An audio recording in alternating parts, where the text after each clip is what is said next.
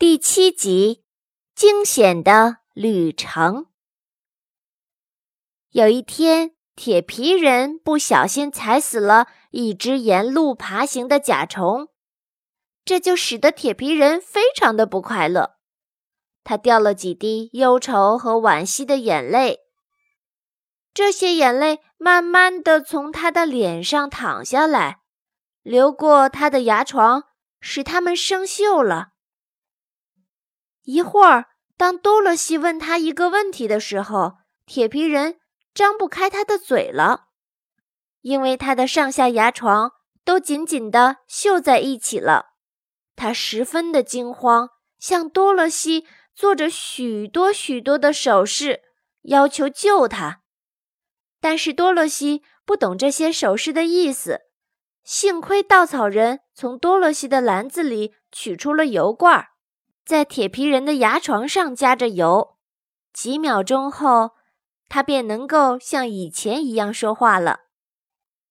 这真给了我一个教训，铁皮人说：“我要看清是什么地方才能踏上去，因为如果我踩死了小虫，我一定又要哭了，哭锈了我的牙床，我就不能够说话了。”于是。他的眼睛盯在路面上，十分小心地走着。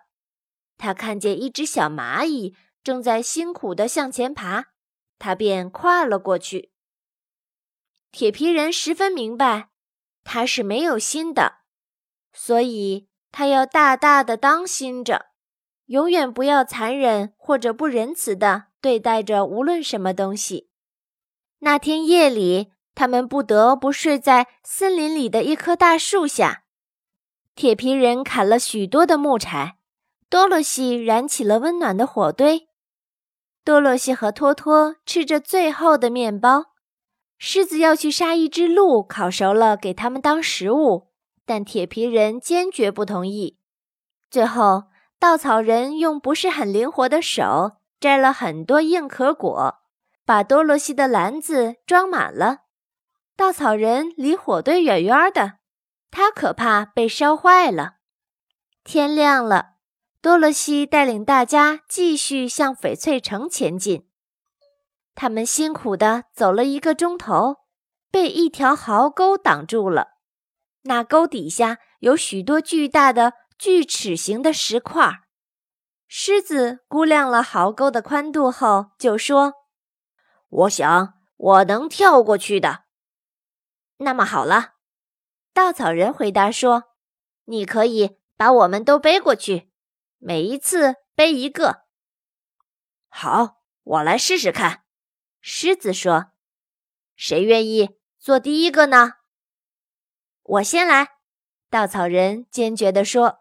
“即使你跳不过去，摔了下去，也丝毫不能伤害我。”“我也非常害怕摔下去的。”狮子说：“让我鼓足勇气来尝试一下吧。”稻草人趴在狮子的背上，狮子来了一个大跳，迅速地越过壕沟，平安地落在了壕沟的另一边。多萝西带着托托紧紧地抓住狮子的鬃毛。第二个过去了，第三次，狮子把铁皮人背了过去。狮子休息好后，他们沿着模糊而且阴暗的森林里的黄砖路出发。每个人都担心能不能走出去。狮子告诉大家，森林里住着一种叫做开利大的动物，身体像熊，头像老虎，有着长而尖的爪子，非常凶恶。这让大家更害怕了。走着走着。他们到了另外一条壕沟前，这条壕沟又阔又深，使得狮子立刻知道它绝对是跳不过去的。他们就坐下来商量应该怎么办。在思考过后，稻草人说：“这里有一棵大树，长在壕沟旁边。如果铁皮人能够砍倒它，使它横倒在沟的那一边，我们就能够很容易地走过去了。”嗯，这是个很绝妙的想法。狮子说：“看来在你的脑袋里面已经有了脑子代替稻草了。”铁皮人和狮子合作，最后使大树横着躺在壕沟上面。那有枝叶的树梢落到壕沟的另一边。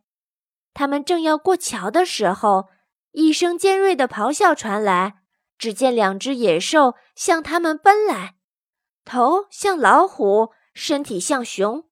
啊，凯利大！胆小的狮子说着，浑身哆嗦起来。快，快点儿！稻草人高声喊着：“大家快过去！”于是大家快速的过桥。狮子虽然害怕，但还是转过身来，对着凯利大发出一声。洪亮的、可怕的怒吼。那凶猛的凯利大暂时停住，惊奇地看着狮子。狮子跨过壕沟后，转过身看着凯利大会怎么样。那凶猛的野兽却紧追着，不停留的也要跨过树。狮子对多萝西说：“这下我们要没命了。不过，请放心，在我倒下之前。”我会用生命来保护你的，稻草人喊道：“不要急，他已经想出了最好的法子来，让铁皮人快速地砍掉靠在壕沟这边的树梢。”铁皮人立刻用他的斧头砍。